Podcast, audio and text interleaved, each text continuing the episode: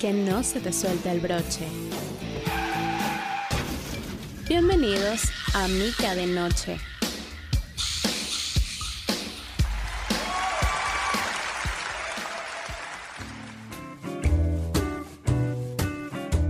Ajá, muchachos, good night a la people. Welcome to Mika Night. Comenzó Mika de noche, muchachos, sexto episodio. Pensé en algún momento que no podría estar con ustedes físicamente porque me podría haber estrellado en el carro de la última grabación, pero no sucedió. Aquí estamos, aquí seguimos, estamos mal, pero vamos bien. No tiene nada que ver con la política, es un dicho personal, no hay manera. Muchachos, bienvenidos al sexto episodio de Mica de Noche. Y sin más preámbulo, porque no estamos para estar hablando tanta huevona y demorándonos. Extraño a la vida nocturna, extrañamos esa rumba interminable que solíamos tener antes, pero no importa, porque ahorita la gente sigue bebiendo, la gente sale. Eso es mentira que no, yo, no sé algo que me estoy protegiendo. Hay gente que sí se protege porque es paranoica, pero hay otros que no. Y los que no siguen saliendo, pero ya no lo pueden hacer de la vida normal nocturna. Y hay algo que extrañamos y este episodio está dedicado a las profesiones nocturnas.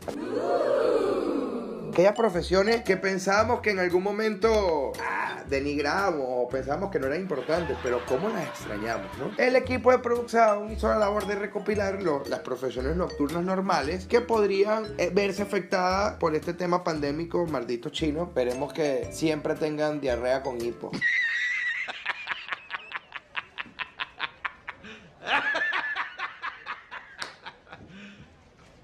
Es un castigo universal que merecen. Y divino, por cierto. Porque no, yo no, no creo que en el más allá le vayan a hacer un castigo por lo que hicieron. No, Ping, tú y yo somos culebras, sinceramente. O sea, si de verdad yo fuese presidente de este país, todos los presidentes del mundo deberían considerar persona no grata a Xi Jinping por todo este peo. Pero bueno, sabemos cómo es la diplomacia. No vamos a caer en eso. Pero bueno, muchachos. Profesiones nocturnas. Hoy estaba pensando que una de las profesiones nocturnas, que no, quizás es una profesión diaria, pero que se ve afectada porque también lo hacía de noche, son los perros calienteros. Ustedes se imaginan el trabajo que tienen que estar pasando los perros calenteros de esa vida ya no es normal. O sea, ya no tienen su vida normal del ajetreo de siempre. Mi pana, ¿con qué? Con todo. Sale perro con cebolla, con papa, con ensalada, con carne, con queso, con perro, con queso amarillo, con lo que lleva, con maldeo, con picante, con suero, con guasacaca, con lo que venga. Ya no lo hay. Entonces me imagino a los perreros, a los perros calenteros en su casa. Mi amor, tenemos para comer bistec cebollado, tenemos ensalada, tenemos arroz blanco, tenemos plátano frito, plátano sancochado, plátano al horno, tenemos huevo, ensalada. Coño, yo me vuelvo loco ese hablando así todo el día. Pero lo extrañamos y uno también. Yo estoy como cansado de comer sano. Una extraña caerse a curda y pasar por el perro calentero. O decir, no vale, dame un perro ahí mientras espero la hamburguesa. Porque así es uno el ambucio. Así somos, no hay manera. Pero bueno, esa es una de las profesiones que yo de verdad digo que se ven, se están viendo súper afectadas por este pedo. La gastronomía nocturna, que ya hemos hablado de eso. Pero los perros calenteros creo que son uno de los más afectados. Los taxistas. Mírame los taxistas que no trabajan en línea. Los taxistas que siempre son los, los locos aventureros, los que lo llaman los piraticas que se van por ahí a dar vuelta. Ya no puede ir para las Mercedes de quién sale de, de discoteca, de quién le quita los reales saliendo de Teatro Baro de la Quinta. Ya no puede. Todo ese pedo, esa cola. Eso ya no. Porque vamos a estar claros. Los restaurantes que están abriendo, va la gente con su carro, su camioneta. Ya la gente que no tiene carro, no sale de noche porque no puede salir de noche y por ende no hay taxista. Se por ende, quitamos un ecosistema urbano. Porque el taxista es parte de la noche caraqueña. Es algo intangible. El taxista caraqueño es ese patrimonio cultural de la humanidad. Caraqueño, ¿no? Obviamente. Porque hay unos taxistas coño de madre, pero hay otros que no. Obviamente, y de esto se trata este capítulo, muchachos. Es hacer un preámbulo a las profesiones que obviamente conforman la vida nocturna, que ya no están, no es que se hayan extinguido, pero por ahora no se puede. Yo entrevistaré, esa es la idea de que vengan las entrevistas con personas de la vida nocturna, protagonistas de la vida nocturna. Y obviamente un taxista tiene que serlo, porque un taxista tiene más cuento que tu abuela. Quiero que lo sepas. O sea, tu abuela obviamente una persona que sabe, pero tu abuela sabe de remedio. El taxista sabe de calle, de caminos verdes, que no se fuman, se atraviesan. What the fuck, man? ¿Entiendes? Entonces, obviamente es gente que le tenemos que rendir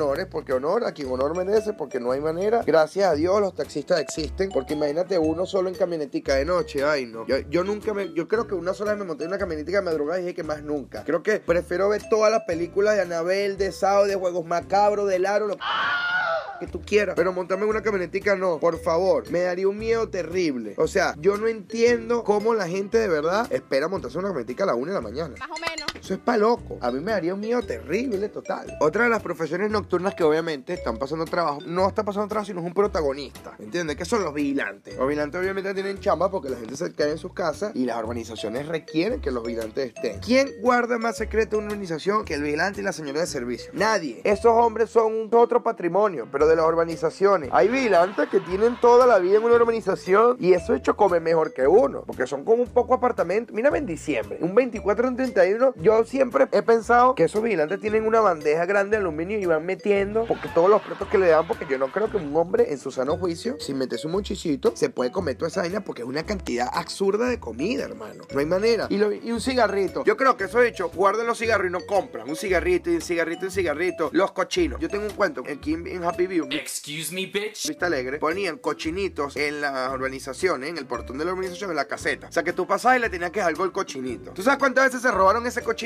Marico, por favor, qué ratas son. Pero que también es huevo para poner un cochinito afuera, en su sano juicio. Estás en Caracas. Cuando Caracas ya obviamente tenía la fama, obviamente de los buenos tiempos, pero Caracas que era una velocidad.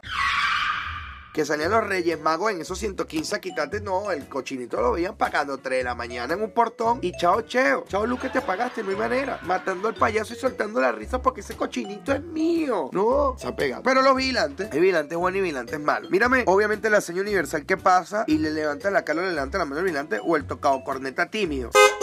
¿Sabes qué? Tocado corneta. Epa. Pero mírame los vigilantes que no se comen ese saludo, ese efecto placebo de la cordialidad. Y no lo he dicho. ¿Para dónde va el sujeto? Coño, vale. Aquí mismo, para que se mira. Ok, dígame su nombre y su cédula, por favor. Nombre y apellido. Hermano, pero nombre y apellido, por favor, caballero. Entonces yo, yo no sé si el sueño frustrado de los vigilantes es ser policía.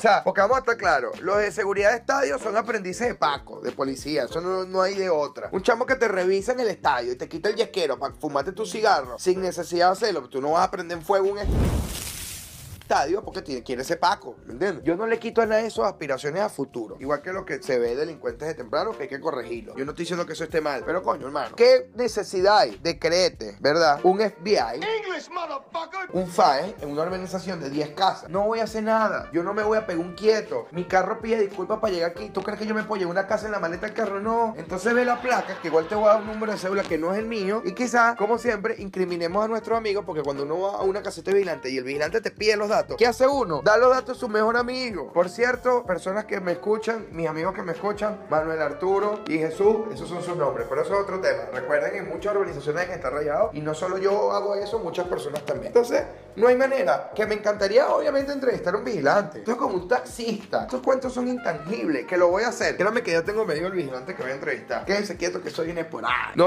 obviamente no hay vigilante famoso. No es que tú me digas que hay un Oscar Pérez de los vigilantes. Que espero que sí lo haya. Porque la guarimba tenían que haber sido de mucha ayuda. En las protestas tenían que haber sido de mucha ayuda. Porque la guarimba le dicen los vigilantes chavistas y los vigilantes panas dicen protesta. Los muchachos tienen derecho a protestar. ¿Entiendes? Que le abren el partón cuando no niegan y lo cierran a las brujas. Eso es lo que tiene que hacer un buen vigilante. No lo que los entregan. No, no, no, no. Ustedes saben que yo tengo un problema. Y estas personas son muy necesarias en la vida nocturna que sí se están viendo afectados, igual que los taxistas. ¿Qué son los bartenders? Barman, bartender o lo que ustedes quieran llamarlo. Y es que, como dice mi producción, que lo noto, hablando de oficios nocturnos, no hay una profesión más nocturna que los responsables que nos rompamos la cara en la discoteca, obviamente. Fiestas, matines y orgías planificadas. ¿Quién tiene un bartender en su orgía? Nadie tiene un bartender en una orgía. Claro, a menos que sea el pana tuyo que no coronó. Mano, échame hielito ahí.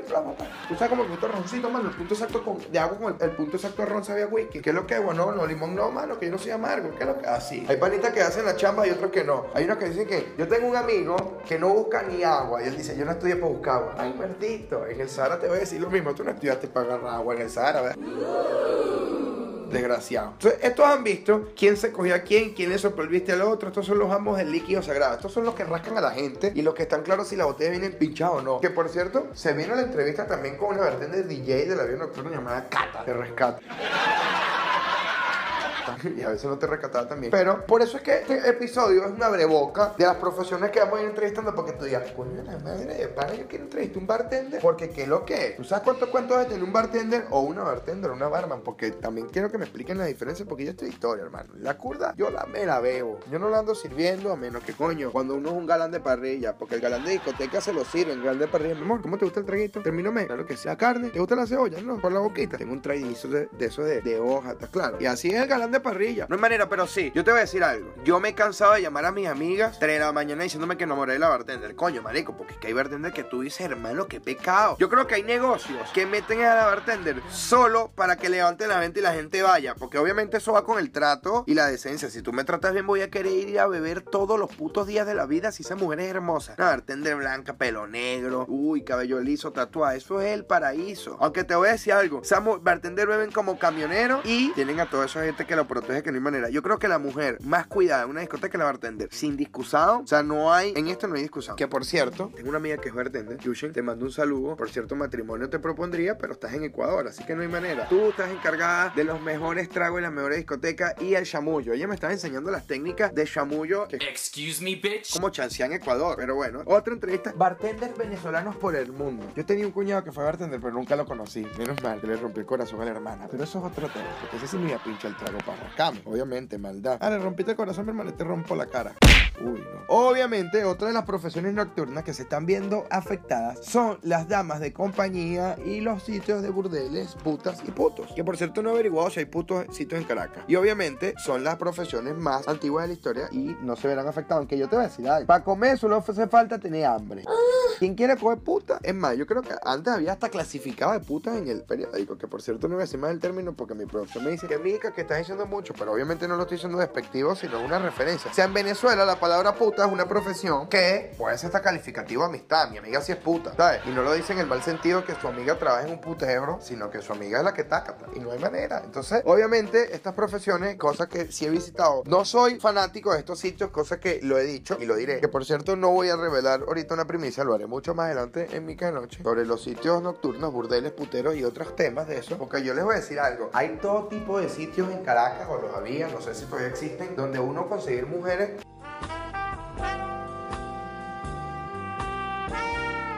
de la mala vida, si uno no es un hombre agraciado, que pueda conseguir esas mujeres sin tener que pagar. Haber un local que uno vaya directamente, ¿estás claro? A que le cuadra de una con sus tácticas, sin que todo el mundo quiera tirar sin tener que pagar y que la muerte quiera quitar. Que obviamente es una profesión y tienen derecho. Yo estaba viendo un video, legalicen la profesión. En Holanda, en la calle Roja, solo hay una calle para que lo hagan y se partan la cara. Si te pescan en otro lado, eso vas preso. Porque es verdad. O sea, la gente cree que, coño, si te dan un sitio en la ciudad para que te partan la cara, para que tú tienes que ir a un sitio, el único sitio en la ciudad donde no puedes hacerlo. Coño, Pórtense bien. Si se van a portar mal, háganlo bien, aunque suene cliché la mamá, pero coño, coño, si van a fumar la casa, lo sacan por la ventana para que la mamá no se entere, porque ustedes no viven en su casa solos. ¿Me entiendes? Se están portando mal, pero lo están haciendo bien. ¿Estás claro? Coño, si se van a tomar todo el Nestí, llena las jarras, te estás portando mal. Coño, no te vas a tomar el Nestí y vas a un chorrito y lo vas a meter en la nevera, es un coño madreo.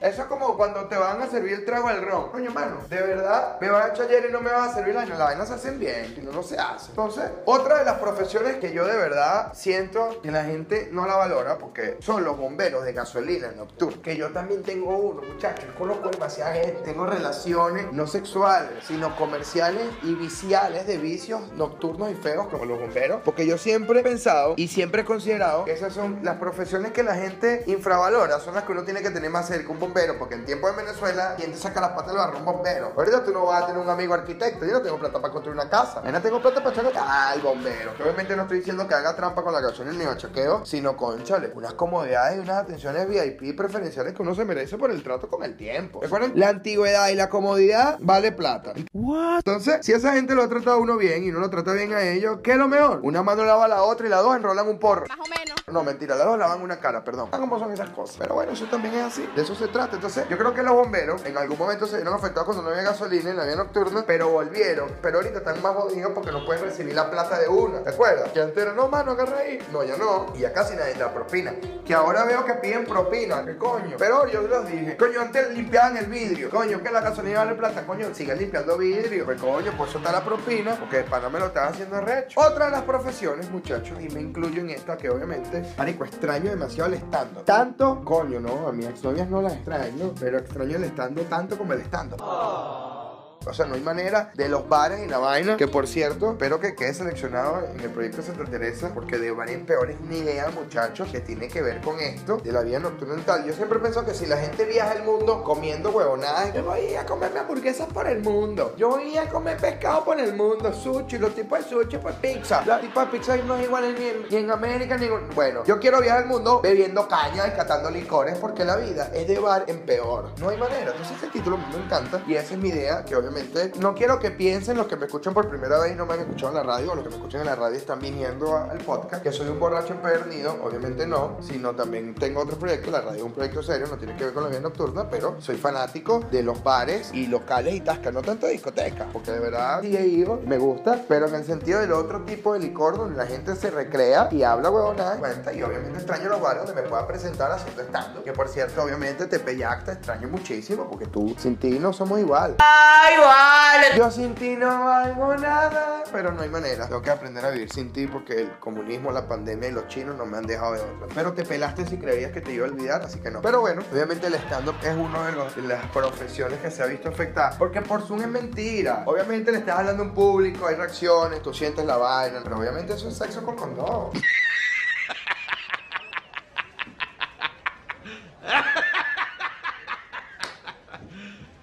You serious? Estás teniendo sexo igual, pero no es lo mismo la interacción con el público, ajá, mi amor, pero con ese no viniste la semana pasada, ajá, porque eso pasaba, ¿entiendes? Total. Lo mejor del estando era que siempre iba a haber gente que no fue la semana pasada. O sea, el morbo de ver gente nueva es como cuando yo pasaba por el pasillo de luces y veía libros nuevos decir, ¿qué van a traer este igual puta? Ve qué nuevo trajeron por ahí. Así, o sea, gente nueva, el morbo. Muy pocas veces volví a interactuar con gente que, con la que ya había interactuado, a menos que fuera por, un- por una ocasión especial, un cumpleaños, una visita, una cosa. Pero bueno, de eso es eso. Pero bueno, muchachos, las profesiones nocturnas vivirán en nuestro corazón, porque no morirán. Nadie muere si no se multiplica, menos Chávez.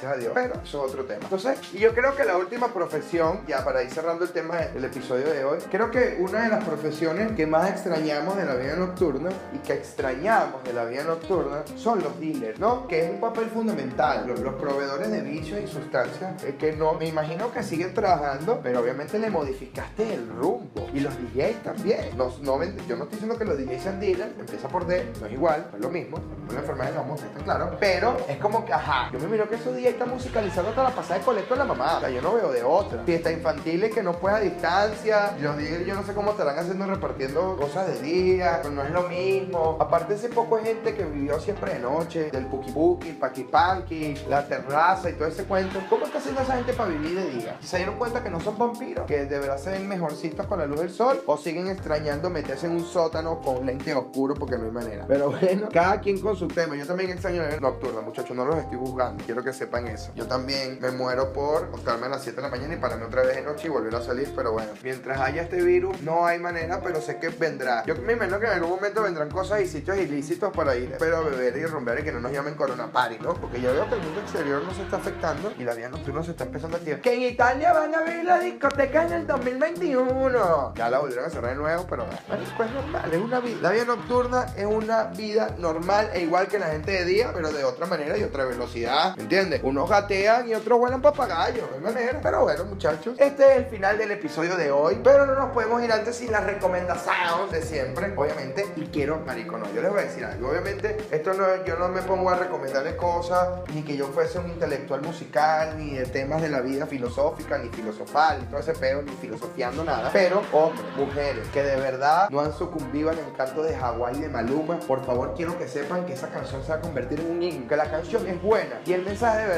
Y quiero que sepan que mi nuevo propósito en la vida, sinceramente, es poder reunir para irme a Hawái. Cuando yo esté en una playa de Hawái, poner esa canción en la historia en Instagram. Hawái de vacaciones, mi felicitación. Pero me gustaría como más un zambita, como tan que primero dedicarla y después irme para Hawái. Surprise, motherfucker. Entonces, esta recomendación musical es Maluma, porque obviamente Neymar lo hiciste feo, papi. Que eso está mordiendo el maíz por la orilla. Y no por la orilla, de por medio y toda vaina. O sea, tú fuiste como, tú mordiste. Chao, ti, papi. Si usted va a tener que Maluma, coño, marico, ustedes son gente que se cuadran, coño, ustedes, tácata. Coño, papi, tú eres bello, pero papi, me gustó la bebida. Me brinco, me brinco. Coño, yo he sido dos veces novio de dos exnovias, un pana. Y le he pedido permiso las dos, las dos veces. Bueno, no, no me ni otra tercera. Ya no lo volvería a hacer, pero yo no sabía al principio.